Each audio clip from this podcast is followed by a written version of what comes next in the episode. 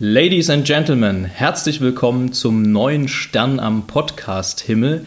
Es ist das Weihnachtsgeschenk, das ihr euch nie gewünscht habt und dennoch schenken wir es euch. Ein neuer Podcast ist geboren, Distanz und Gloria heißt er und ich freue mich, dass Julius Sattler, von mir nur Stett genannt, mir gegenüber äh, ja, sitzt. Nicht wirklich, wir telefonieren nur. Stett, ich freue mich, dass du da bist. Ja, hallo, ich freue mich auch. Und ich äh, finde es auch völlig total cool, dass wir das jetzt auch machen können, obwohl wir uns nicht sehen. Ja, also, also das Technik, also in, in, da wo du sitzt, da äh, gibt es noch nicht so viel Technik, ne? Nee, das Glasfaser kommt da erst in zwei Monaten, aber dann wird es auch besser noch. Was haben wir uns vorgenommen? Wir haben uns eigentlich vorgenommen, äh, erstmal bester Podcast Leipzig zu werden und meistgehörter und von da aus ist es ja kein weiter Weg mehr zur Weltherrschaft, würde ich sagen. Also man kann im Grunde äh, sagen, wenn die arrivierten Podcasts, meinetwegen äh, zum Beispiel gemischtes Hack, wenn die die Queen sind und äh, fest und flauschig von den geschätzten Kollegen Böhmermann und Schulz, möglicherweise Prinz Philipp, sind wir gerade Prinz George, hoffen, dass wir zu Prinz William werden können, ohne dabei bei Prinz Harry vorbeizukommen. Sehe ich das richtig? Ich muss schon sagen, also die Metaphern, die, die sitzen. Ja, die sind so wie du. ja. Kann sich jetzt jeder selber denken.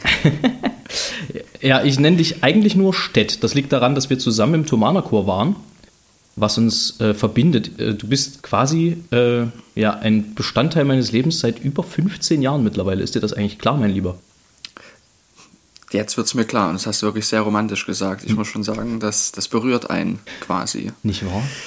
Ja, nee, äh, eigentlich müsste ich noch erzählen, wie es dazu kam, dass ich überhaupt Stett heiße. Ja, bitte. Fragen sich bestimmt manche. Los, ja. wir, holen, wir holen die doch mal ab.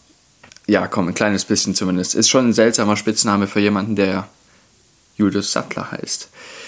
Also, wie man sich denken kann, ich bin nicht besonders originell, was Spitznamen betrifft. Grundsätzlich bin deshalb sehr froh, dass es andere gibt, die das für mich machen. Ich äh, beschäftige da Menschen dafür. Hm? Ähm, habe auch verschiedene, aber das ist der Hauptspitzname, Stett. Und mein Nachname, der hat mir früher ein kleines bisschen Hohn eingebracht, aber eben auch mein Spitznamen. Nämlich, ich wurde auch Sättel genannt. Ja, sehr einfallsreich. Und irgendwann hat jemand mal gesagt, das äh, können wir nicht so lassen. Du musst einen ordentlichen Spitznamen kriegen. Und dann gab es da mal eine Konzertreise, die führte nach Südamerika. Und da sind wir ausnahmsweise mal mit dem Bus von Leipzig nach Frankfurt gefahren zum Flughafen. Und da sind wir ähm, an der A4 oder A5 gibt es eine Ausfahrt, die heißt Sättelstedt. Ja, da sind wir vorbeigefahren und in dem Moment hat ein Kumpel von uns beiden hat äh, dann entschieden, so, wir nennen dich ab sofort Zettelstedt, aber es ist halt natürlich viel zu lang gewesen und irgendwann blieb es bei Stedt. Und es gibt die meisten, bei denen ich mich vorstelle, stelle ich mich mit Julius vor. Aber es dauert nicht lange, dass in irgendjemand steckt, dass ich Stedt heiße. Und so verbreitet sich das dann. So ist es. Dazu muss man natürlich sagen, dass im Thomanerchor einfach jeder damals einen Spitznamen gekriegt hat. Es gab bessere und schlechtere derer. Äh, deswegen mein nenne ich an der Stelle nicht. Der hat sich nämlich auch nicht durchgesetzt auf Dauer aus Gründen. Wie geht's dir? Ja, das eigentlich kann ich heute sagen, dass es mir sehr gut geht. Es gibt Tage, da geht es mir nicht so gut. Es gibt Tage, da geht es mir besser. Und heute ist einer von denen, an denen es mir gut geht. Denn ich habe gestern, gestern habe ich einen neuen Job angefangen, also einen Nebenjob nur, weil ich ja noch studiere. Kann ich ja später noch was dazu sagen. Ähm, und ich bin jetzt Helfer vom Weihnachtsmann offiziell. Die meisten wissen schon, was das heißt. Ich arbeite jetzt bei einem großen Paketzusteller, vielleicht glaube ich dem größten in Deutschland, und trage da Pakete aus. Und das ist, da kann man sich jetzt denken, ja krass, warum tust du dir das an? Aber es ist tatsächlich so, dass ich das schon immer mal machen wollte. Und ich glaube, es wird nie wieder eine Zeit in meinem Leben kommen, wo das so ist dass ich das machen kann. Ich muss sagen, ich finde das total und, faszinierend. Entschuldige, ja. dass ich da dazwischen grätsche, weil dein Ach, eigentlicher mal. Beruf, wo du mal später landen wirst, ja doch ein, ein etwas anderer ist. Ja, also, nicht ganz. Also da trägt man ja auch quasi Pakete aus. Ob, ja. jetzt, ob das jetzt quasi Passagiere sind, was am schönsten ist, oder ob das quasi Fracht ist, das ist auch Pakete. Das sollte man vielleicht kurz aufklären. Julius wird Pilot. Bei der, hoffentlich bei der Lufthansa später mal, nicht wahr? Ja, das ist das Ziel. Ja, und äh, studiert quasi, oder ist das eine Ausbildung? Ja, das ist eine Ausbildung, ne? Ja, also die ähm, Flugschule ist, ne, eine Ausbildung ist keine staatliche Ausbildung. Das ist eine, ähm, wie eine Lizenz, wie wenn du dich jetzt quasi, wenn du Busfahrer werden möchtest, würdest du ja auch eine Fahrschule machen und so ähnlich ist das auch, bloß halt deutlich umfangreicher und auch ein kleines bisschen teurer. Das heißt aber im Umkehrschluss auch, dass du im Grunde, wenn du dich aus irgendeinem Grund mal arbeitslos äh, melden müsstest, dass du quasi keinen akademischen Abschluss hättest, wenn du nicht nebenbei, und das ist der andere interessante Punkt, noch Luft- und Raumfahrttechnik studieren würdest oder studiert genau. hättest. Genau, so ist das und deshalb habe ich das ja auch gemacht. Das andere als Alternative, als echte. Also man hätte ja auch sagen können, man macht nur irgendwas anderes. Aber ich habe mir wirklich was rausgesucht, wo ich dann auch arbeiten könnte und wollte, wenn ich fertig bin. Und falls es nichts wird, das kann immer sein. Auch das ist ja tatsächlich die Gesundheitsanforderungen an Piloten sind jetzt nicht enorm riesig, aber es kann schnell mal was dazwischen kommen, dass man es nicht mehr ausüben kann auf einmal. Da reicht schon Diabetes zum Beispiel. Harte Ausschlusskriterien. Ja. Aber ist ja auch gut Aber so. Da fühlt man sich dann Ja. etwas sicherer da oben. Ich bin ja kein, Das kein großer. Freund des Fliegens, gebe ich ehrlich zu. Ähm, also Ach. ich habe keine Flugangst in dem Sinne, aber einen gesunden Respekt, würde ich sagen. Ähm, Das, ähm, das kann ich verstehen. Da, da bist du Teil der ein Drittel der Bevölkerung, die Flugangst oder zumindest unangenehmes Gefühl beim Fliegen, äh, beim Fliegen haben.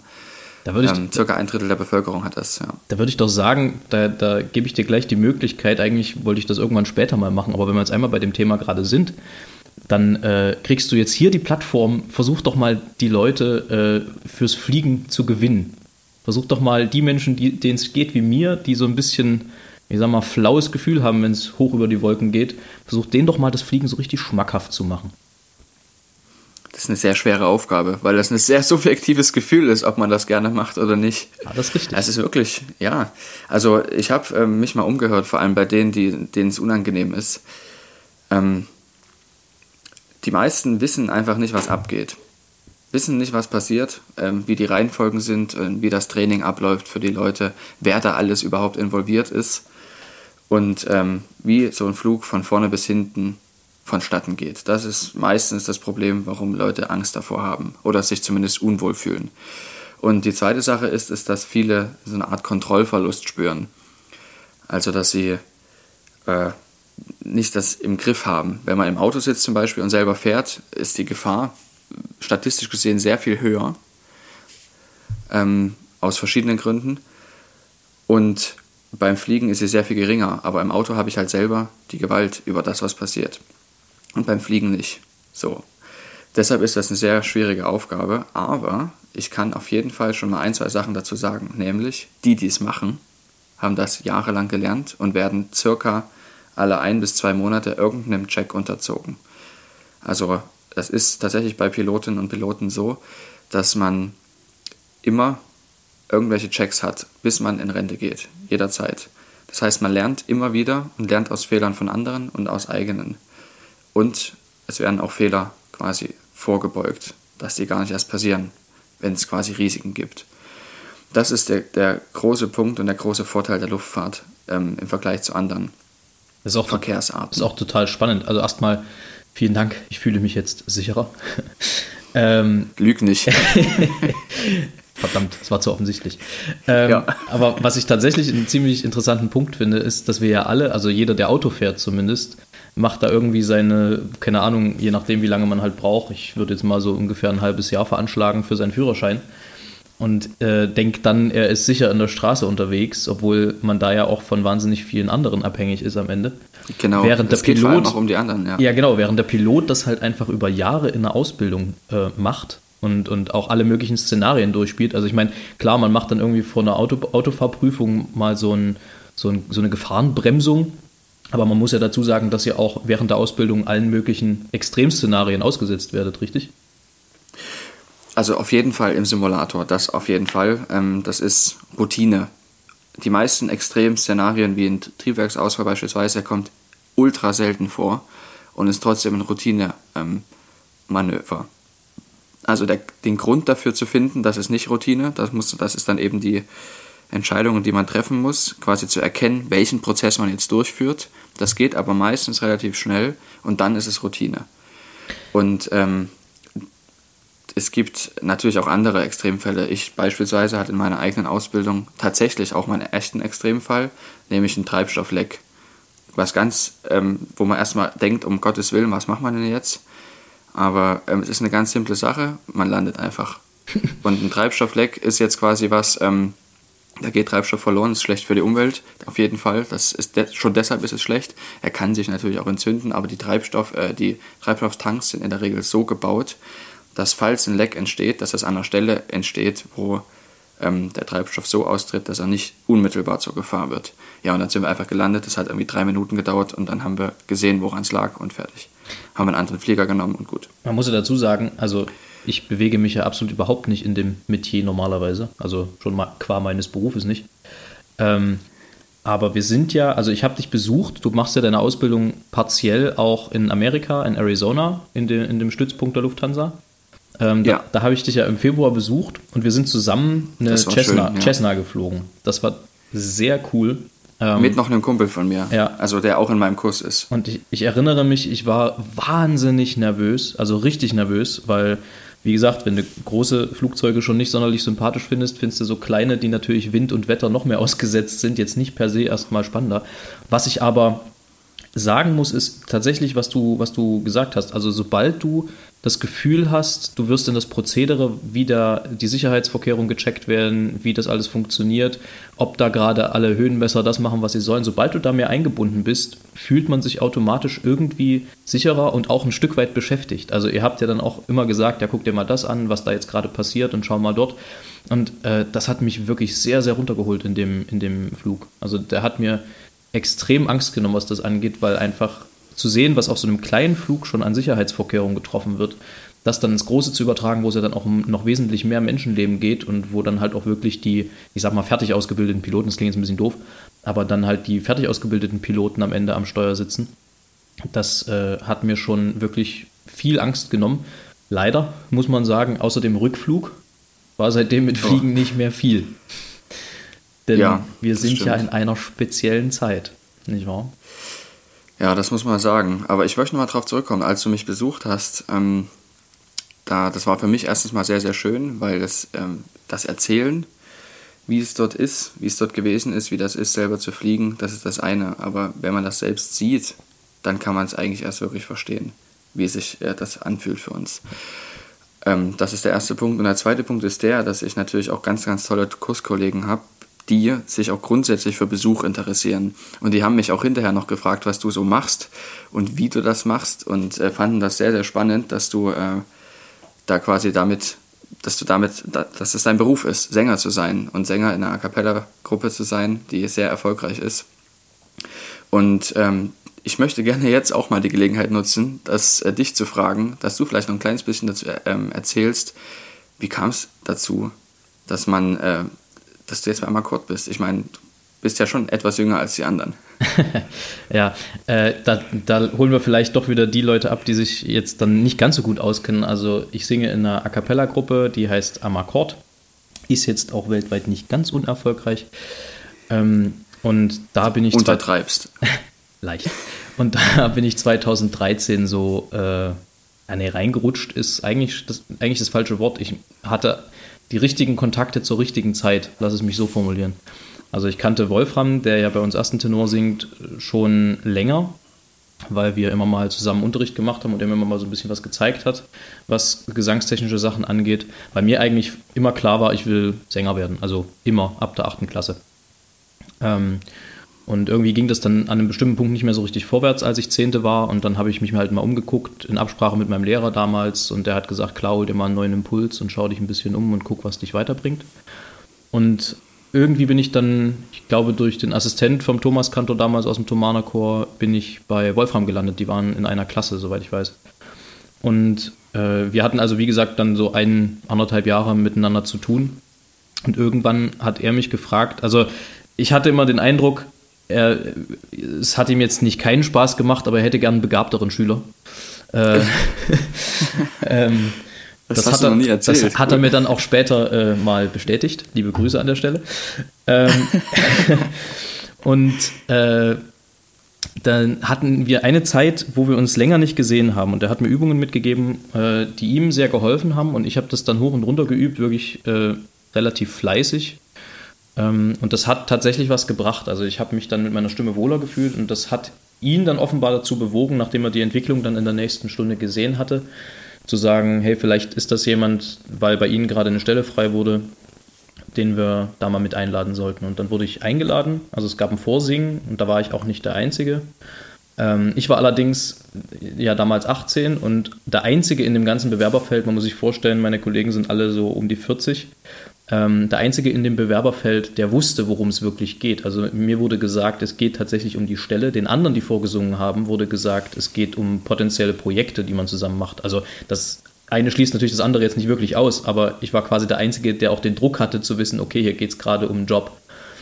Und ähm, ja, dann haben wir uns getroffen und von der Chemie her hat das ganz gut gepasst. Ich meine, man kannte sich auch irgendwie so vom Sehen, weil Amakord ist ja eine Gruppe, wo alle Sänger aus dem Thomanerchor hervorgegangen sind und die sich auch im Thomanerchor damals gegründet hat. Und dementsprechend natürlich, äh, du weißt, ich habe dir damals schon mal so eine komische Idee gepitcht, 2009. Ja. Da haben wir zusammen auch ein Ensemble aufgemacht. Das habe ich dann nach vier Jahren zugunsten von Amakord verlassen. Das hattest du dann noch weitere, ich glaube sechs Jahre, ne? Äh, genau, fortgeführt mit, mit, den, ja. mit den Kollegen und den anderen Freunden. Ähm, also man hatte Amakord irgendwie auf dem Schirm und von denen gefragt zu werden, ob man nicht nach dem Abi dort einsteigen möchte, ähm, das kam sehr überraschend einerseits. Ich erinnere mich noch, das war äh, vor der Generalprobe zur Johannespassion von Bach damals. Ähm, da hat mich Wolfram angerufen und gefragt, ob ich mal Zeit hätte. Und er sagte, naja, eigentlich schwer und so. Und er sagte, er holt, mich, er holt mich mit dem Auto ab. Und dann hat er mich abgeholt und wir sind gefahren. Und ich weiß es, als wäre es gestern gewesen. Wir haben auf dem äh, Hochzeitsparkplatz der Thomaskirche verbotenerweise geparkt. Und Schweinerei, auf, also wirklich. Und auf jedem Hochzeitsparkplatz hat er mich gefragt, ob ich mal vorsingen wollen würde. Und das, das ist, ich, ist ja quasi wie ein Antrag gewesen, oder? Sozusagen, ja, exakt. Und äh, das habe ich dann natürlich angenommen und so kam dann irgendwie eins zum anderen. Aber sie waren sich dann doch nicht ganz so sicher, weil ich ja eben doch ein ganzes Klafter jünger bin als die Kollegen und haben dann, äh, ich glaube, wir haben zwei Runden zusammen gesungen und beim ersten war es relativ gut, relativ, naja, einfach ist ein schwieriges Wort, aber jetzt nicht so wahnsinnig schwere Literatur. Beim zweiten Mal wurde das schon etwas schwieriger. Da gab es dann äh, mit Strauß und Reger schon so ein paar Sachen, die deutlich schwerer zu singen waren. Und es ging dann auch um Blattsingen und sowas. Ähm, ja, und das hat dann irgendwie gepasst. Und dann waren wir, glaube ich, im, im Juli oder so essen und haben uns dann darauf verständigt, dass wir es mal miteinander probieren. Und jetzt mache ich das seit puh, sieben Jahren ungefähr. Das ist schon krass. Das ist wirklich, also es ist auch beeindruckend, die Story mal so zu hören. Ich meine, wir haben darüber noch nie so detailliert gesprochen. Stimmt. Ähm, und ich glaube auch überhaupt, dass es wahrscheinlich wenige gibt, die das so detailliert mal gehört haben bis jetzt. Ja, aber wo, wenn nicht ähm, hier? Wie das so war. Ja, genau. wo nicht, wenn dann. Naja. Ähm, ja. Was wollte ich eigentlich noch? Genau. Äh, ist eigentlich nicht schlecht, wenn man Faden verliert. Ja, das tut mir leid. Da, da grätsche ich doch aber gerne dazwischen und helfe. Normalerweise, normalerweise singen wir natürlich Konzerte, singen A Cappella, machen Programme. Im Moment ist das etwas schwieriger. Jetzt haben wir gerade quasi den GAU, Städt, die Friseure haben zu. Wie, Was hand, da? wie handhabst du das mit den Haaren? Weil ja, ich, ich merke, wie ich, wie ich langsam aussehe wie der haarige Bruder von Chewbacca. Und das, äh, Ach so. äh, ist, dir, ist dir das egal? Also, also lässt du einfach wachsen und versteckst das dann unter einem Fashion Cap? Oder wie machst du das? Fashion Cap, sowas habe ich überhaupt nicht. nee. Nein, nein, ich habe mir glücklicherweise vorher die Haare schneiden lassen, also schon vor einer ganzen Zeit. Und man muss, bei mir ist es ja auch so, dass ich äh, mir nur viermal im Jahr die Haare schneiden lasse. Also ich sehe dann, einmal habe ich lange Haare und dann habe ich am nächsten Tag wieder recht kurze Haare. Und deshalb ist das für mich nicht so ein Problem. Und was noch dazu kommt ist, erstens, meine Mutter macht das schon seit 25 Jahren bei mir. Aha.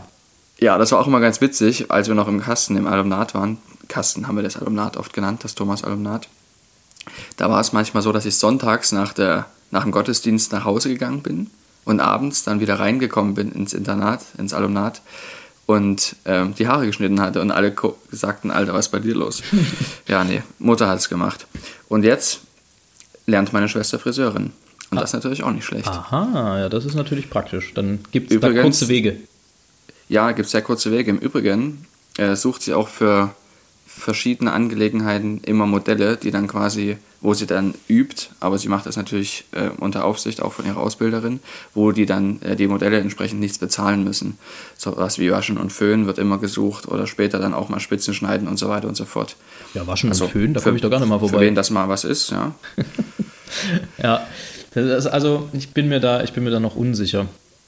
Äh, wie ich das, Wie ich das handhabe in oder wie? Zukunft. Ich glaube, ja, ich glaube, ich werde es einfach, ich werde es einfach mal wachsen lassen und gucken, was passiert. Meine Haare sind da ja, was das angeht, so ein bisschen, äh, naja, keine Ahnung. Also bis zu einer bestimmten Länge geht das immer und dann wache ich eines Morgens auf und die Haare fangen an, sich zu locken. Also es ist ein bisschen wie, Das ist bei mir aber auch so. ein bisschen wie der ja. Steuerfreibetrag beim Finanzamt.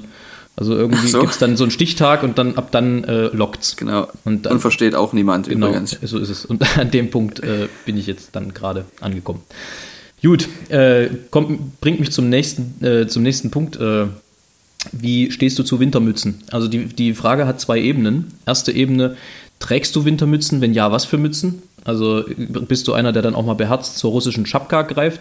Heißt ja doch, glaube ich, diese, diese Ohrenfellmütze da. Das weiß ich nicht. Das ist was, was man mal recherchieren könnte. Ähm, Ja, da. Das äh, finden wir raus. Aber wir haben ja hier auch keinen wissenschaftlichen Anspruch. Also das ist alles gefährliches Nee, das- das Halbwissen, man womit wir um sagen. uns werfen, außer unseren tatsächlichen äh, Reservoirs, was bei mir die Musik und bei Jös äh, die, die Piloterie ist. Genau. Ähm, genau, also Wintermützen. Was bist du für ein Mützentyp? Das ist der ein, die eine Ebene. Äh, welche Mütze? Und äh, wenn ja, beziehungsweise wenn du Mützen äh, trägst, dann die Frage, ich glaube, Wie? also äh, bei mir ist es so, ich ich hatte gedacht, dass ich den äh, Punkt, wo man Mützen und Wintermützen verliert, dann übers Alter so ein bisschen äh, überschritten habe. Turns out, nope. Ähm, Also ich habe gerade wieder eine Mütze eingebüßt. Wie sieht das bei dir so aus? ich äh, büße in letzter Zeit recht wenig Mützen ein. Manchmal ist mir nur der aktuelle Aufenthaltsort, Aufenthaltsort der Mütze nicht bekannt, aber ich weiß, dass ich sie noch besitze. Also kennst du das? Äh, Ja, ja. wenn du weißt, du hast sie, hast sie nirgendwo liegen lassen, hast sie entweder zu Hause oder woanders liegen. Also bei jemand anderen, das gibt's auch. Also zum Beispiel bei ähm, meiner Frau. Das kann ja sein. Naja, ähm, um deine Fragen zu beantworten, ich sehe mit Mützen grundsätzlich scheiße aus. Also so muss man es sagen. Ich sehe nicht gut aus mit Mützen. Ich sehe auch ohne nicht besonders gut aus, aber mit Mütze halt nicht noch äh, deutlich schlimmer. Sich, Trotzdem muss man sich ja Da, sorry, da stellt sich die Frage, wie du als Polizist aussehen würdest. Außerdem, hä, das, Ich- das wollte ich sowieso fragen, ist nicht bei euch sowieso in der, in der, in der, beim Piloten, die haben doch alle eine Mütze. Du musst doch ein Mützentyp hängt- sein, wenn du Pilot ja. wirst. Naja, Mütze und ähm, Anzug und Uniform, das ist halt ein Unterschied, ob man die einfach nur so trägt und ob man einfach nur eine Wollmütze trägt oder und so weiter und so fort. Ne? Ähm, ich weiß ehrlich gesagt nicht, es ist so, ähm, dass die verschiedene Fluggesellschaften unterschiedliche Mützen haben. Manche haben auch gar keine. Ähm, und bei manchen ist es auch so, dass sie die nur ähm, beim Reingehen ins Flugzeug tragen sollen. Und bei manchen ist es auch freiwillig. Also das ist unterschiedlich. Überhaupt bei Uniformordnungen können die ähm, Fluggesellschaften ganz, ganz frei entscheiden, wie sie das machen. Meistens ist es natürlich sehr klassisch gehalten. Ja, geil, aber, das Aber heißt ja theoretisch können wir ja. dich auch irgendwann in Hawaii-Hemd und kurzer Hose sehen. Es gibt, ähm, sagen wir mal, Fluggesellschaften, würde ich jetzt mal so sagen, die nennen sich dann, also die wird sich als Luftfahrtgesellschaft bezeichnen, die das so machen. Die also, Als ähm, Lustfahrtgesellschaft. Ja, genau. ähm, Lustfluggesellschaft, die mit ähm, irgendwelchen Wasser, Wasserflugzeugen ähm, unterwegs sind in der Karibik oder so. Und das sind natürlich auch Fluggesellschaften, die die Leute von Insel zu Insel bringen oder von See zu See oder von Bucht zu Bucht. Und da kann das schon mal vorkommen, dass Leute da eben im Hawaii-Hemd unterwegs sind. Das sind doch die Kollegen, die von Also- Berufswegen immer gut drauf sind. Ne? Ja, genau. Und das, das ist, muss ein herrlicher Job sein. Aber ich möchte deine Frage noch beantworten. Ja, sorry. Ja. also, ich trage auf jeden Fall Mützen, weil es mir einfach sonst zu kalt wird. Ich friere an den Kopf relativ schnell. Und äh, glücklicherweise, Elisa, meine Frau, die macht immer, ähm, die, die macht Handarbeit sehr viel und strickt eben auch gerne. Und das trage ich natürlich besonders gern. Wir haben ja übrigens auch Hasen. Und das sind Angora-Hasen, die haben eine herrliche Wolle. Das ist, ähm, wenn, soweit mir bekannt ist, die weicheste Säugetierfaser, die wir kennen ähm, also die, die die Menschheit kennt, wenn ich es richtig verstanden habe. Und die ähm, ist, hält unglaublich warm und ist sehr, sehr weich, ganz anders als so kratzige Wolle. Also ist wirklich sehr, sehr angenehm. Und ich habe aktuell eine Mütze, die ich niemals verlieren will, weil die habe ich letztes Jahr, als wir zu Weihnachten in Amerika gewesen sind, zum Fliegen üben, von dem Kurskollegen geschenkt bekommen. Zum Wichteln übrigens. Also wir haben das gemacht wie früher. Herrlich. Und das war wirklich sehr schön. Deshalb ist meine Mütze. Wie sieht es bei dir aus? Aber also, ja, ich trage auch Mützen. Ich habe mir letztes Jahr im, im Skiurlaub eine gekauft. Das war das erste Mal seit. Nee, war das letztes Jahr? Doch, ja. Wir haben 20, ja, 19. Ich habe mir eine, eine Mütze im Skiurlaub gekauft. Die habe ich auch lange gehabt und die habe ich jetzt verlegt.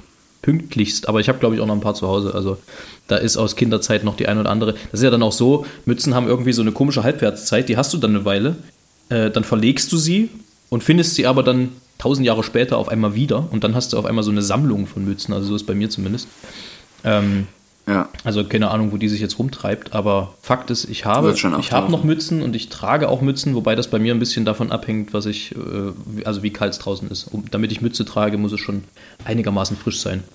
Aber witzig, ja, wir hatten es ja, wir, ja? ja? früher hatten wir es als Pflicht, also wir mussten es ja früher tragen als Thomas, ja natürlich, da darf es ja auch nicht krank werden. Ja, natürlich, Schal- und Mützenpflicht gab es, ja, das ist richtig, wenn es kalt war, aber da hat man sich ja auch ähm, ja, mal mehr und mal weniger dran gehalten.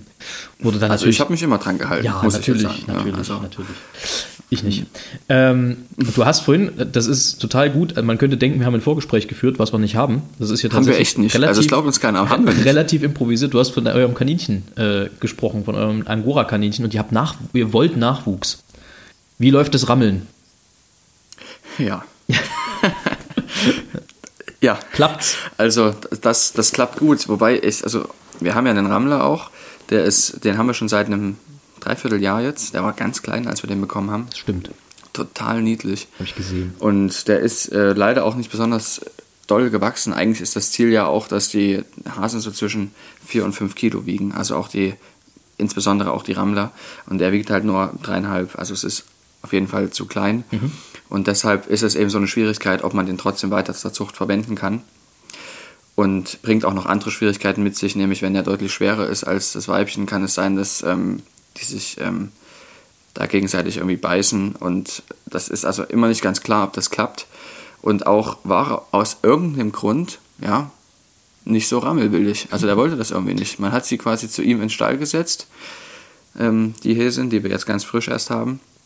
Ich glaube, und die, die lief da rum und ähm, dem war das völlig egal. Bei, bei Pandas äh, bilde ich mir ein, also Pandas sind ja auch so ähm, eher trägere Tiere, was das angeht. Ich glaube, da habe ich mal einen Artikel gar gelesen. Keine, das, nicht, das, kannst ja. du, das kannst du, glaube ich, bei dem, bei dem dann auch getrost benutzen, das Adjektiv. Äh, so. das, das, Panda, das Panda-Männchen entpuppte sich als äußerst deckfaul. Deckfaul, das ja. Ist ein wunderschönes ja. Wort dafür. Aber andererseits, ich habe mir gedacht, eigentlich ist deckfaul gar nicht der richtige Begriff, weil er war so zärtlich mit der. Er hat die wirklich nur so beschnuppert und so, hat sie dann ein bisschen geputzt und sowas. Also total schön eigentlich. Und dann an dem Tag, wo es dann offensichtlich Softie. geklappt hat, da hat man richtig, ja, ist total lieb. An dem Tag, wo es dann doch geklappt hat, war, war sie auch so, da haben die sich gegenseitig die Ohren geputzt. Das war so niedlich. und dann, also er hat auch immer in dem Moment, in dem sie sich irgendwie gezuckt hat oder so, so richtig gentleman-like, war sofort wieder ganz lieb und äh, Gentleman. Man das ist eigentlich nicht typisch für Rammler, man, gar nicht. Normalerweise dauert es 10 Sekunden. Ja gut, aber wer, wer, seine, wer seine Hasen oder beziehungsweise seine Kaninchen, das ist übrigens, ihr, ihr macht das ja alles streng nach Auflagen und auch äh, ja. zuchtintern ja. sozusagen, also ihr macht das wirklich vorbildlich, ihr mischt da jetzt nicht irgendwas zusammen, sondern ihr achtet da schon drauf, dass das alles seine rechtlichen Wege geht. Ähm, aber Fall. wer seine Hasen C4 und äh, Windrose, nee, Windrose. C4 ja. und Windrose nennt. Also der kann ja auch kein, kein wildes Gerammel erwarten. Das sind ja schon zärtliche Namen. Ja, eigentlich schon. Insofern, der ganze Witz an der Sache ist, ähm, ja, ich fand das ein bisschen lustig, weil ich in meiner ähm, Theorieschulung, eines der Fächer, die wir da haben, ist Meteorologie. Und da habe ich sehr, sehr viel über Wolken und insbesondere auch viel über Winde gelernt. Klar, ist bei uns, spielt für uns eine große Rolle. Und die haben so schöne Namen. Und äh, da habe ich das Elisa mal erzählt und sie hat da haben wir dann beide gesagt, ähm, das ist doch eigentlich cool, wenn wir unsere Hasen so benennen. Zumal ähm, du da ja auch Abhängigkeiten bilden kannst. Also C4 zum Beispiel ist der Gott des Windes, griechischer Gott des Windes. Jetzt und, tun wir doch noch was für die Bildung hier. Ja, ganz so blöd sind wir tatsächlich nicht, auch wenn ich das manchmal denke. Und äh, Windrose ist eben ein Diagramm, mit dem man Windrichtungen auftragen kann jeder hat das vielleicht schon mal gesehen, es ist meistens ein Stern und Nord, Ost, Süd und West ist daran in den entsprechenden Himmelsrichtungen aufgetragen. Insofern, wenn jetzt sozusagen die einen äh, Nachwuchs bekommen, können wir die nach beispielsweise Nordwind, Ostwind, Südwind, Westwind benennen oder eben irgendwas anderes. Herrlich. Ja, ist, das ist der Sinn dahinter. Ist das nicht romantisch? Wer hätte da als Hase, wer hätte da als Hase keine Lust zu knattern? Ja.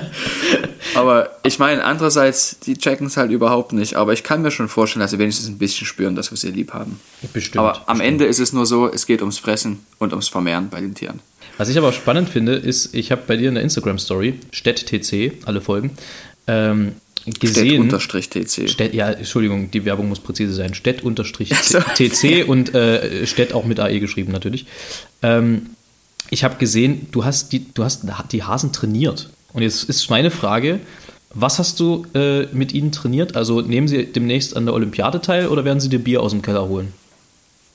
Beides eigentlich, ne, Ja. kann man sagen. Mehr oder weniger. Also das Bier, das, das wird wahrscheinlich noch eine Weile dauern, weil sie einfach nicht so schwer tragen können, aber gibt halt kleinere Flaschen dann irgendwann. Und wir haben keinen Keller. Naja. Aber die, also das ist ja relativ einfach, ähm, Häschen zu trainieren. Wie es bei vielen Tieren ist, wenn es Essen gibt, wird es gemacht. Wenn man feststellt, okay, das mache ich, dann gibt es Essen, dann wird das gemacht. Und was noch dazu kommt, ist, dass man uns, also Elisa und mich, mit Essen in Verbindung bringt. Das heißt, wir tauchen auf, die Klappe geht auf, Essen kommt rein, schmeckt, okay, das müssen gute Menschen sein. Ja, das, gute Wesen. das kommt mir bekannt Ja. vor. Ja. So funktioniert das und äh, natürlich, die Hasen sind erstmal von Grund auf sehr scheu. Und alles, was von oben kommt, ist gefährlich, klar, ist ja in der Natur auch so. Und deshalb, ähm, wir wollen die aber auch gerne streicheln. Und deshalb muss man die ein kleines bisschen trainieren. Und das macht man eben so, dass man nach und nach mal mit der Hand reingeht und ein Salatblatt dabei hat oder Trockenfutter. Und dann merken sie, dass es nicht schlimm ist. Was allerdings ziemlich schlimm ist, das, äh, das geht jetzt unter der Kategorie Fun Fact, wenn man möchte. Ich, ich mag ja immer so, so, so Fakten an der Seite, die aber irgendwie. Ja. Ich habe neulich gelesen, und jetzt musst du mir helfen, warum Ja, dass Babyotter die ersten vier bis sechs Wochen nicht schwimmen können, obwohl sie im Wasser geboren werden. was? Das ist das habe ich noch nie gehört. das ist da kann doch- ich dir auch nicht helfen. Das ist, doch das ist doch ungefähr so, wie wenn, also wenn, wenn Vögel lebend gebären würden, oder halt nicht, wenn Vögel einfach im Flug gebären, ohne dass sie fliegen können. Der Unterschied ist, Unfassbar dass dumm. die Vögel Eier legen und nicht gebären. Ja, aber auch für so ein Ei ist es schlecht, wenn es nicht fliegen das kann. zerklatscht dann, ja. Also irgendwie. Ja, das ist seltsam, ja. Also ich meine, ich finde ja Otter grundsätzlich total geile Tiere, weil die haben ja dann ihre Kinder auf dem Bauch und Otter äh, fassen sich auch an beim Schlafen, damit sie nicht voneinander wegtreiben, was ich unfassbar süß finde. Aber das äh, stimmt, ergibt ja so gar keinen ja. Sinn, finde Aber ich. wo hast du denn das gelesen? Das habe ich ja noch gar nicht gehört. Boah, keine Ahnung. Keine Quellenangaben. Da, da, da, Keine kommen wir, da kommen wir vom. Hundertsten ins Tausendste. Aber Nee, ist richtig. Aber ja. das ist- also da- nee, das habe ich noch nicht gehört. da dachte ich auch irgendwie, also manchmal hat der gute Herr gekifft. Bevor er ja, was bei gemacht, vielen, aber er es ist ja auch schön hat. so. Also, ja, äh, was, ja. eigenartig. Gut. Ähm, das, äh, aber also das hat mich echt lange beschäftigt. Weil ich meine, was, was passiert dann? Die, die werden dann erstmal quasi reanimiert. Die werden von, von Mutterotter Mund zu Mund beatmet. Also irgendwie kann ich mir Oder sie so, schwimmen oben mit. Kann ja auch sein. Ich habe es noch nicht gesehen. Aber wenn die im Wasser geboren werden, wie soll das funktionieren? Ich weiß nicht, keine Ahnung. Ich werde mal einen Otter fragen, wenn ich einen sehe. Das ist äh, Gute, gute Idee. eigenartige Geschichte. Ja, Ja. Wir, haben, wir haben Lockdown. Und ähm, wir steuern Echt? hart auf Weihnachten zu. Ja, Warum auch immer das jetzt in Verbindung steht. Ach ja, ja klar. Ähm, da wir ja zusammen im Chor waren, haben wir ja auch mehrfach Weihnachten gefeiert im Jahr. Das muss man vielleicht kurz erklären. Also es gab immer die Tradition, dass man im Thomanerchor quasi äh, am 24. gewisse Rituale hatte, die abzufeiern waren. Also es gab bestimmte Gottesdienste, die stattgefunden haben. Dann gab es ein Weihnachtsspiel von der 12. Klasse. Dann gab es Bescherungen. Danach ist man singen gegangen auf den Straßen für die Menschen. Ähm, was, äh, also das ging dann noch weiter der Tag, dann ist man wieder zurückgekommen, dann hat man äh, abends quasi, also die Kleinen haben dann abends eine Weihnachtsgeschichte vorgelesen bekommen, bevor sie ins Bett gegangen sind. Und die Älteren haben dann 24 Uhr nachts noch komplett, also noch einen Gottesdienst gesungen. Ähm, was davon oder was von den Traditionen im Internat äh, vermisst du am meisten, wenn es um Weihnachten geht? ich vermisse am meisten den 24.12. Das, was du gerade geschildert hast. Eigentlich den gesamten Tag. Dass, dass man eigentlich nie Zeit hat an dem Tag, das vermisse ich auch, weil es von vorne bis hinten eigentlich nur schön ist. Es ist zwar auch sehr, sehr anstrengend, aber es ist eigentlich von vorne bis hinten schön. Man fängt irgendwann mittags an mit dem Einsingen für, ähm, für die ähm, Christmette. Ich muss mal aufhören, so viel M zu sagen. ähm, siehst du schon wieder.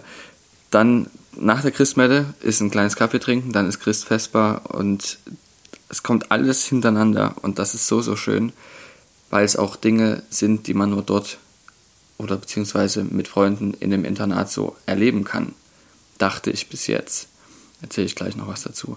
Und ich habe mir, als ich gelesen habe, dass jetzt das Alumnat bis zum 10.01. zu ist, habe ich mir gedacht, in dieser 12. Klasse möchte ich nicht gerne sein, die jetzt ihr letztes Chorjahr hat.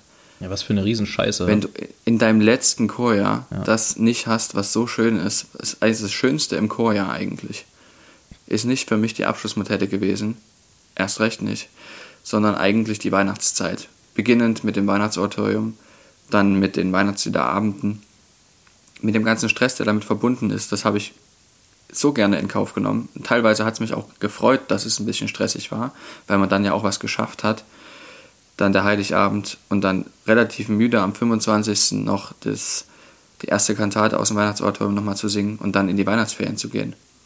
Ja, da, Wenn das nicht da ist. Also es, oh. war, es war schon viel los, ne? Das ist schon, ja, das ist schon es krass. war wirklich viel los. Also im, im Rückblick. Es, also ich meine, es fällt einem ja auch erst auf, wenn es dann, wenn es dann wegfällt. Also ich ja. kann mich noch erinnern, also mein erstes und mein zweites Weihnachten, als ich dann aus dem Chor raus war, du sitzt dann so zu Hause und ja, irgendwie fehlt was. Also man fühlt sich so es ein bisschen nackig. So. Ja, so kann man es sagen. Was macht man denn jetzt eigentlich ja. am 24.? Es ist seltsam. Manche Leute sagen sich, oh, hätte ich mal so viel Zeit, das mir zu überlegen, was ich am 24. mache. Leute, die quasi am 24. ganz normal arbeiten müssen und auch am 25. Ähm, medizinisches Personal, Pflegepersonal, äh, Verkehrsmitarbeiter, also auch Straßenbahn, Zug und so weiter und so fort. Und noch ganz viele andere. Ja, die, die, wünschen sich, dass das immer Zeit haben. Aber weißt du, also, das weiß, muss man auch dazu sagen. Also was, was ja. für mich das größte Problem an der ganzen Kiste ist, ist, ähm, du hast den ganzen Tag ja Gutes getan. Also ob das jetzt, ja. also überwiegend die ganze Weihnachtszeit. Du singst für Leute, dann hast du die Gottesdienste in der Kirche, dann war eine kleine Abordnung immer noch im Altersheim und hat dort gesungen oder im Hospiz. Äh, dann hast du abends eben nochmal diesen Gottesdienst gehabt, du bist durch die Straßen gezogen, hast für Leute gesungen. Du warst also äh, quasi, das klingt jetzt ein bisschen hochtrabend, aber du warst für die Menschheit da. Also du hast, ja, du, warst du hast einen guten Dienst ja. an der Menschheit vollbracht in dieser Zeit. Und in dem Moment, wo das das erste Mal ja. weggefallen ist, habe ich mich zu Hause irgendwie nutzlos gefühlt. Weil ich, ich saß dann da und dachte, ja gut, das äh, ist dann jetzt halt so.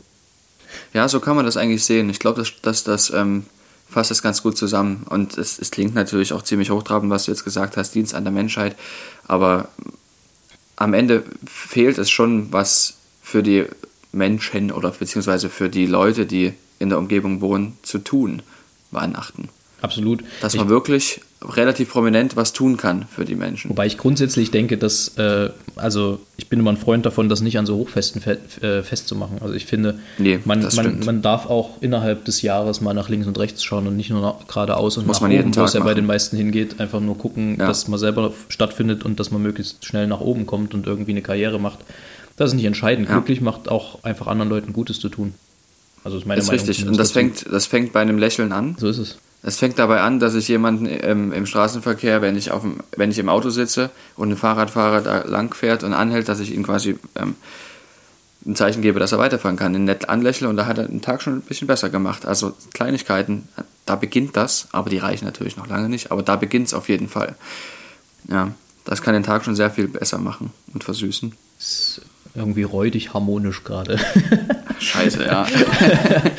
nee, ich, ich, muss eine Sache muss ich noch erzählen. Ja. Wirklich, es, es ist so schön, das habe ich nie so dran gedacht. Als Paketzusteller bist du ja immer gern gesehen, eigentlich. Ja, da habe ich nie drüber nachgedacht. Ja, du bist überhaupt gerne gesehen, weil die meisten klingeln ja. mir oder klingeln gar nicht erst und geben es einfach beim ja. Nachbarn ab. Also ich würde mich immer ja, freuen, wenn ich einen Paketzusteller nicht, sehe. Das ist nicht Standard.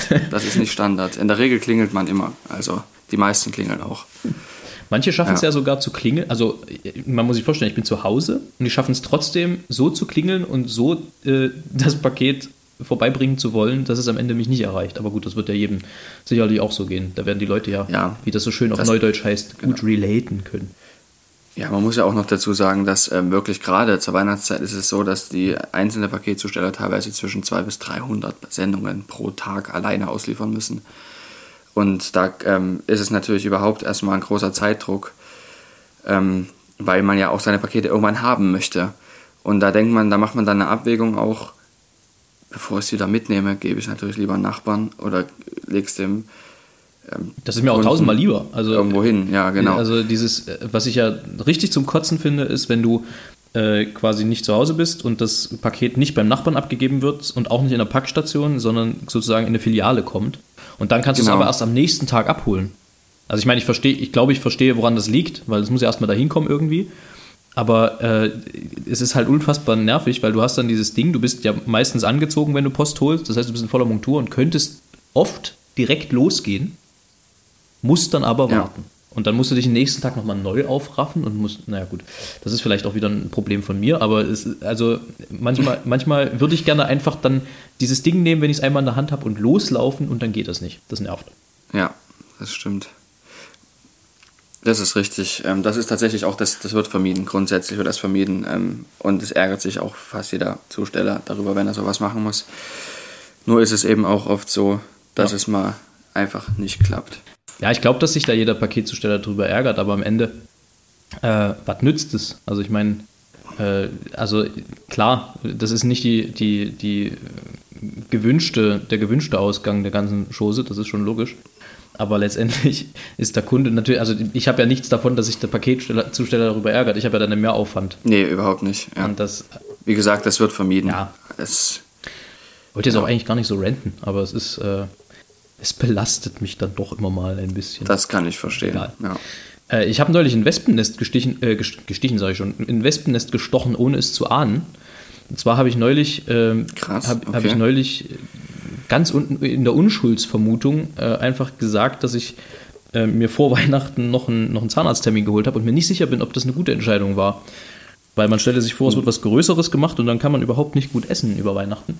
Das ist natürlich eine Horrorvorstellung, also zumindest für mich. Alter, darüber habe ich noch gar nicht nachgedacht. Aber ja. wie viele sich daraufhin gemeldet haben, also eigentlich witzigerweise, ich habe einen Anruf gekriegt von meinem Zahnarzt und die hätten ja auch einfach sagen können, ja, also Herr, Herr Polos hier so und so und ähm, es, es, wäre dran und sie müssten ihrer Gesundheit wegen mal, mal wieder zu uns kommen. Was die aber gemacht haben, ist, die haben mich angerufen und haben gesagt, Herr Polos, Sie müssten wegen des Bonushefts nochmal vorbeikommen. Also damit sie, damit sie das Bonusheft der Krankenkasse benutzen können. Und da dachte ich, hm, na, ob das so der richtige Ansatz ist dafür. Aber letztendlich. Ja, wenigstens kommt so es ja deshalb. Letztendlich pilgert man wegen des Bonusheftes und es haben mir so viele auf die Story, die ich gemacht habe, geschrieben und gesagt: Gut, dass du mich erinnerst, ich muss auch noch wegen des Bonusheftes zum Zahnarzt gehen.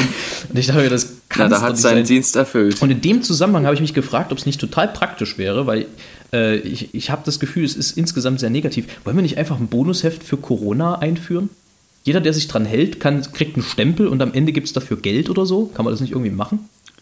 Na, für die, ähm, für die Maßnahmen. Ja, genau. Du? Wenn man sich dran hält, also keine Ahnung, ja. wenn man nachweisen kann, äh, man müsste sich dann im Laden halt jedes Mal, wenn man eine Maske getragen hat, einen Stempel holen oder so. Das ist natürlich bürokratisch übelster Aufwand, merke ich gerade beim Reden. Aber ähm, einfach, also so grundsätzlich, dass man irgendwie die Maßnahmen äh, vergütet am Ende, wenn die Leute sich dran halten. Weil ich habe das Gefühl, was wir beim ersten Lockdown echt gut im Griff hatten, ist, es gab so, ein, so eine Aufbruchstimmung irgendwie, so ja, wir schaffen das alle zusammen und es war irgendwie positiv und bleibt zu Hause und wir, wir, werden, wir werden der ganzen Situation Herr.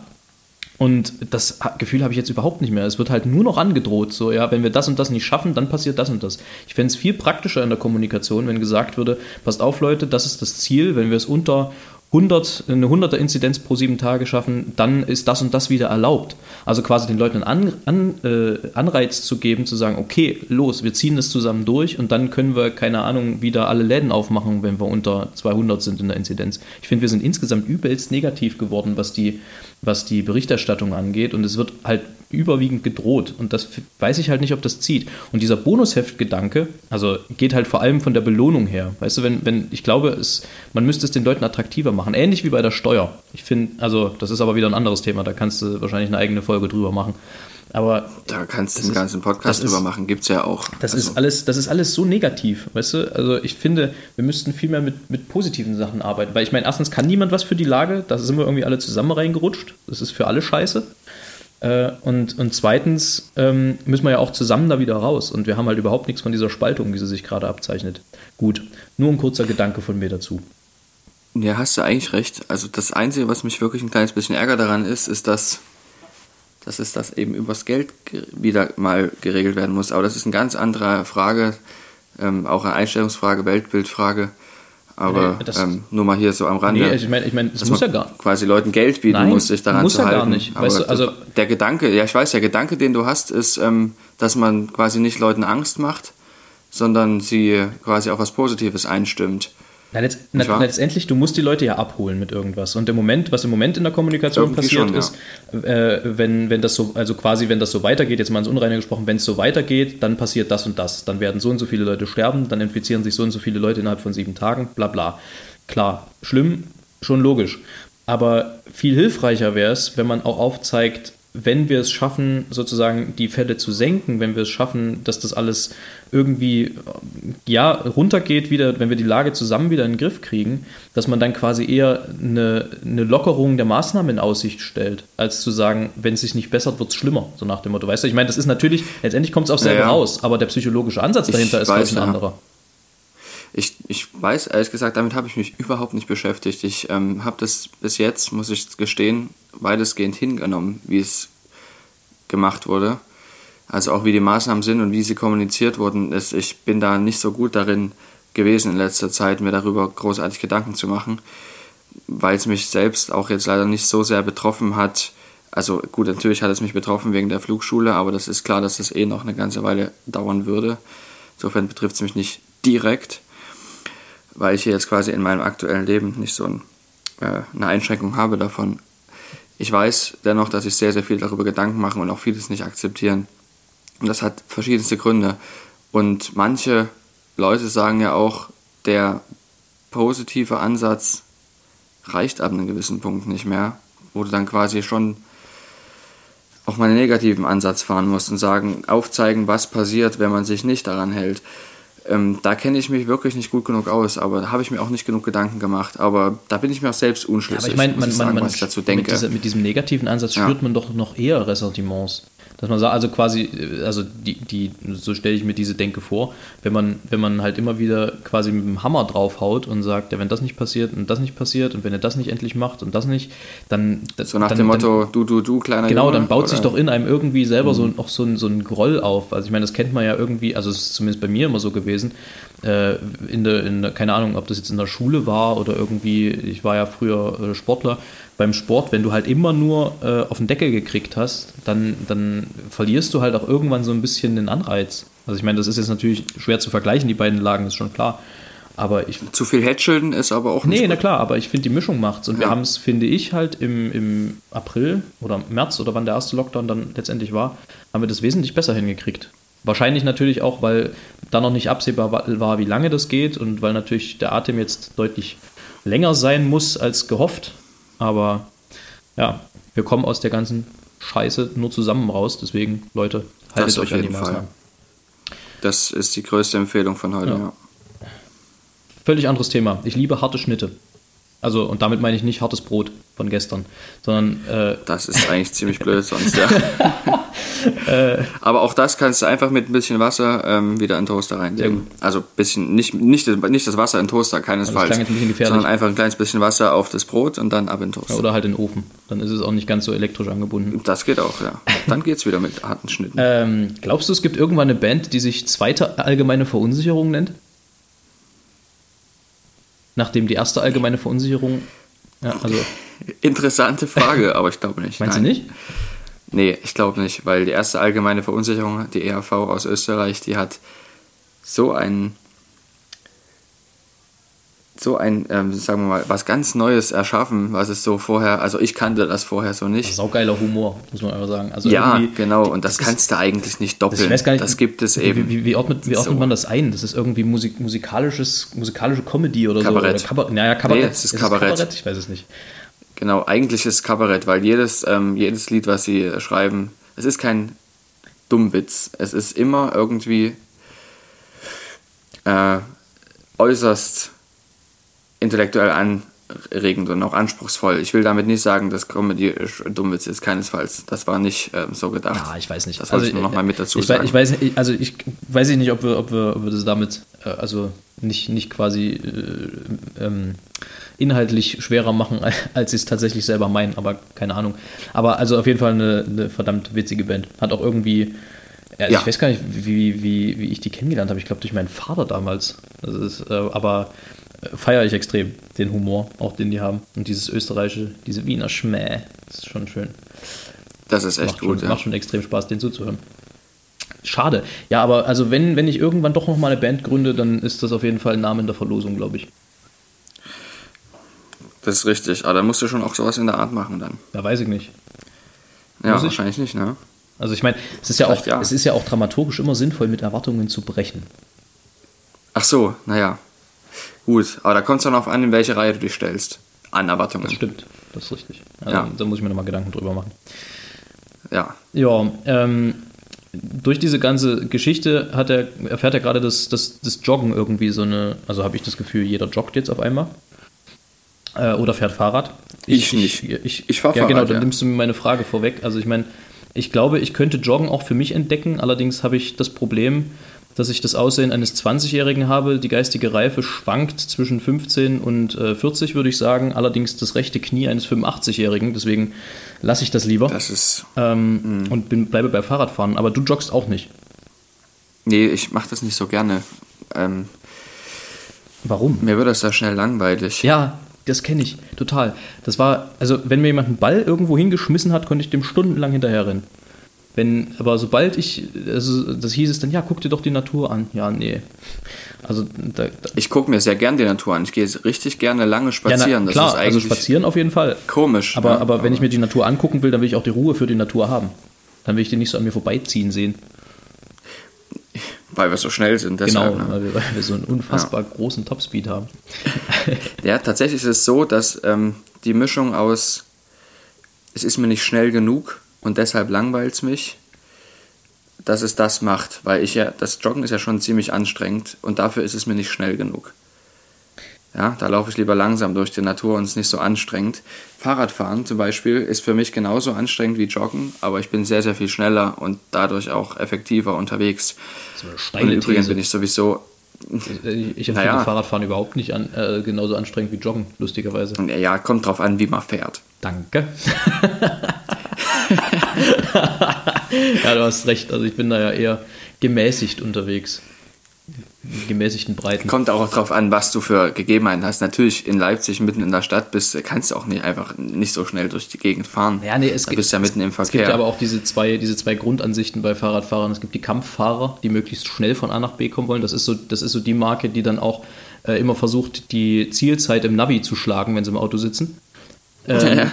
Und ich gehöre eigentlich mehr zu den Leuten, die dann einfach nur von A nach B kommen wollen und denen das eigentlich relativ wurscht ist, wie schnell sie dabei sind. Es geht halt vor allem um die Bewegung. ja, so geht mir das eigentlich auch. Also ich will eigentlich, gehöre auch eher zur letzteren Gruppe, wobei ich eben es auch sehr, sehr schön finde, richtig dabei auch ins Schwitzen zu kommen. Dass man quasi richtig Sport macht, weil ich nämlich nicht so derjenige bin, der sich aufrafft, um Sport zu machen, sondern ich muss Sport immer in meinen Alltag integrieren, weil ich sonst zu wenig mache. So ist es einfach bei mir. Kleiner Tipp an alle Faulen da draußen. Genauso handhabe Ja. ich das auch. Es ist wirklich gut. Ja. Ich, ich überlege mir tatsächlich auch, wenn ich Wohnungen suche für WGs oder so, wie weit hast du es bis zur Uni, kannst du das mit dem Fahrrad fahren? Ähm, und dann suche ich mir auch gerne was, was nicht nur zwei Kilometer weg ist, sondern fünf oder sechs oder mal Da acht. spricht jemand, den, der den, da fahren spricht jemand, der den Luxus hat, sich die Uni aussuchen zu können. Das können ja auch nicht alle. Naja, nee, ich meine die Wohnung Naja, von oder, oder zur das. Uni hin. Also selbst das, das meinte ist, ja, ist ja krass. Aber Ja. der Wohnungsmarkt in Leipzig ist ja nochmal ein völlig anderes Thema. Ja, das ist was für auf jeden Fall für den nächsten Podcast, muss ich sagen. Also irgendwann, oder nicht für den nächsten, aber irgendwann kommt das bestimmt mal vor. Jeden Fall. Vielleicht auch nicht, ne? Man weiß es Ja, nicht. schauen wir mal. Also ich denke, wir werden darauf sicherlich Ja. nochmal zurückkommen. Am Ende irgendwann. Was ist, Ich denke auch. wa- wa- was in der Weihnachtszeit äh, ist dir eigentlich am, so am, ja, nicht, nicht wichtig, ja, doch am wichtigsten? So grundsätzlich. Das ist äh, schwer Also, zu sagen, äh, weil äh, zum- es, es, seitdem wir nicht mehr im Chor sind, ist es eigentlich kaum was, was mir sehr wichtig ist. Ich habe mich, Es ist mir nichts mehr wichtig, als es sonst normalerweise auch ist. Ja, der Witz ist, also ich, ich stelle die Frage aus einem bestimmten Grund, weil bei mir ist es so, ich habe, Erzähl mal. ich habe, ähm, nach, nachdem ich aus dem Chor raus war, ähnlich wie du, also hat mich nie auch irgendwie gecatcht, weil ich meine, ja, man muss sich wahrscheinlich dann auch so ein bisschen irgendwie emanzipieren in dem Alter und so, keine Ahnung. Und aber dieses Jahr, dadurch, dass halt auch so die normalen Sachen überhaupt nicht stattfinden können, dass es eben keine Weihnachtskonzerte gibt, die, die wir jetzt irgendwie großartig singen konnten, äh, außer jetzt diesen, diesen Streams, die wir gemacht haben, ähm, und dem, dem einen Konzert jetzt, wo wir am 24. zu hören sein werden. Ähm, aber dadurch, dass das überhaupt nicht stattgefunden hat, großartig dieses Jahr, erwische ich mich dabei, wie ich es mir selber hier zu Hause versuche, so ein bisschen, also natürlich immer im, im tolerablen Rahmen, auch für meinen Bruder, ich wohne mit meinem Bruder zusammen, ähm, so ein bisschen weihnachtlich mache. Also ich habe angefangen zu schmücken. Ich merke, dass ich heimelig werde, so ein bisschen. Und ich, äh, ja. ich, ich war heute drauf und dran, äh, mir einen Dresdner Christstollen zu holen, bei, in der Kaufhalle oh, bei mir ja. um die Ecke. Und da das muss ich ja gut. sagen, also da wurde ich herb enttäuscht, weil es einfach keinen gab. Also da, also ich meine, die haben sicherlich normalerweise welchen, aber in der Weihnachtszeit keinen Stollen zu haben, das ist schon ein richtig schlechter Move, muss ich mal sagen. Also, also Konsum, da müsst ihr nachlegen. Für, ja, auf jeden Fall, das ist ganz wichtig, aber ich kann dir sagen, wir machen dir einen. Da freue ich mich. Wir backen dir einen. Weißt du was, den, den, ja. den esse ich einfach live. Den esse ich dann nebenbei. Das müsstest du eigentlich machen, aber das, da müssen dann da müssen unsere Hörerinnen und Hörer das Schmatzen ja, hören. unbedingt, da machen wir so ein bisschen A, A, nee. A, wie heißt das? ASMR. oh ja, es kann ja auch geil sein, aber ich weiß ja nicht. Nein, die schmatzen natürlich nie. Ja, aber da, da würde ich mich natürlich freuen. Das, da würde ich nicht Nein sagen. Aber ihr müsst jetzt aufpassen, dass ihr nicht von, von außen dann, dann äh, zugeballert werdet mit Anfragen nach dem Stollen. Aber ich kann ja dann ein, ein, ein, ein Testfazit, also. ein Testfazit ja. kann ich ja dann äh, irgendwie mal abgeben. Ja, Anfragen kann man, also da können ja viele kommen. Ich meine, besser zu viele als zu wenig. Also man kann ja immer noch sagen, dass, dass man da eben ein bisschen länger dafür braucht oder es halt nicht schafft. Das geht ja immer. Aber wenn man nicht fragt, kriegt man auch keinen Stollen. Punkt. So, so, das, das machst du schon sehr clever. Das ist schon richtig. Äh, wir brauchen noch einen Titel für die Folge. Ich muss sagen, also, weil zu weihnachtlich sollte es nicht werden, das ist zu offensichtlich, finde ich, das ist langweilig. Aber ja. Der haarige Bruder von Chewbacca finde ich eigentlich ganz witzig. ja, ist, ich, bin da, ich bin da nicht, so, nicht so kreativ. Ja. Also ich finde, ich finde das, ich, ja doch, ich glaube, das, das ist gut. Mal gucken, was es wird am Ende. Ja. Ja, ich finde, ähm, das war doch ein Statement am Ende. Ja, ich glaube, wir mussten auch erstmal ja. ein bisschen reinkommen ne? und uns ein bisschen dran gewöhnen. Genau. Aber ja, das ist, das ist auch das erste Mal, dass wir sowas machen, insbesondere für mich. Ich, äh, Robert hat sich da ja schon sehr, sehr viel Gedanken gemacht, auch vorher so ein kleines bisschen, was man zumindest sagen kann und wie man es macht. Ähm, ich bin auch selber nicht so der Podcast-Hörer so sehr. Deshalb ist es für mich auch komplettes Neuland und bitte verzeiht mir da ein kleines bisschen, wenn ich da manche Sachen nicht beachte. Zum Beispiel, dass ich M oder sowas sage. Stell ich doch nicht so unter den Scheffel. Ein paar Zwischenwörter einbaue komm, und sowas. Komm. Das kann ja langweilen. Ach, komm. Wer langweilt, macht aus. Äh, was? Nee, wen es langweilt, der macht, der macht aus. Nein, nein. Du weißt, was ich meine. Keinesfalls. Nein, nein. Darf nicht. Wenn es einmal läuft, wird es angehört. Genau. es ist auch übrigens so, also ihr müsst, ihr müsst weiterhören und wer neu dazukommt dann in den nächsten Folgen, das sage ich schon mal, muss immer von vorne anfangen, weil wir nicht, äh, also wir holen nicht jedes Mal neu ab, was die ganzen Tomana Core Sachen angeht. Also wir sagen nicht alles tausendmal.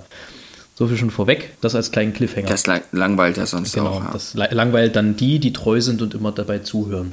So. Ja, was bleibt zu sagen? Ähm, liebe Thomaser, ne, die uns wahrscheinlich auch zuhören, äh, liebe Ex-Thomaser, tragt es in die Welt. Ihr kriegt den Auftrag, jeder, der den Podcast hört, empfiehlt ihn zwei Freunden, ist ganz klar. Ähm, und die sollen ihn wiederum zwei Freunden empfehlen. Und im Idealfall mögt dann auch. Das äh, wäre natürlich hilfreich. Wir hoffen, das hat euch ein bisschen unterhalten. Ich würde sagen, wir kommen jetzt langsam zum Ende schon mal.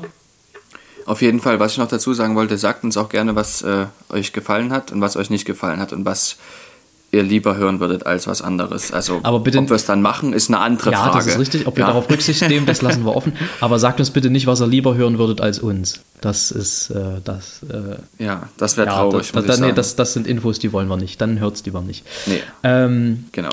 Ja, also wir haben ein klares Ziel ausgegeben. Wir werden bester Podcast Leipzigs. Wir arbeiten an uns und wir machen, äh, wir hoffen, dass ihr mit uns da zusammenwachst. Äh, wir sind kurz vor Weihnachten. Deswegen, ich gehe davon aus, ja doch, also ich denke, wir, wir, also mein Plan ist eigentlich jetzt immer montags hochzuladen, sozusagen. Wir gucken mal, in welchem Turnus wir das machen, ob wir das wöchentlich machen, alle zwei Wochen, einmal im Monat, das müssen wir mal ein bisschen, noch ein bisschen rausfinden und das hängt natürlich auch ein bisschen von den Zeitplänen ab, die wir so haben. Ähm, mir hat es wahnsinnig viel Spaß gemacht. Ich hoffe, dir auch. Mir auch, danke. ja, ja, auf jeden äh, Fall. Und ich bin sehr froh, dass wir mit Distanz und Gloria eine Rückzugshöhle gefunden haben, in der wir uns immer mal therapieren können gegenseitig mit, ja. mit Sprech. Ähm, ja, liebe Freunde, habt ein schönes Weihnachtsfest. Ich hoffe, ihr bleibt alle gesund. Haltet euch an alle Regeln, die es so gibt. Haltet euch an alle Maßnahmen. Lasst uns gemeinsam dieser räudigen Lage Herr werden. Ähm, bleibt gesund. Bleibt Und trotzdem friedlich, Weihnachten. Feiert genau, Weihnachten so genießen. gut es geht. Im kleinen Kreis. Macht immer mal ein Fenster auf. Bleibt gesund. Tschüss. Stett, sag du auch noch mal was zum Schluss.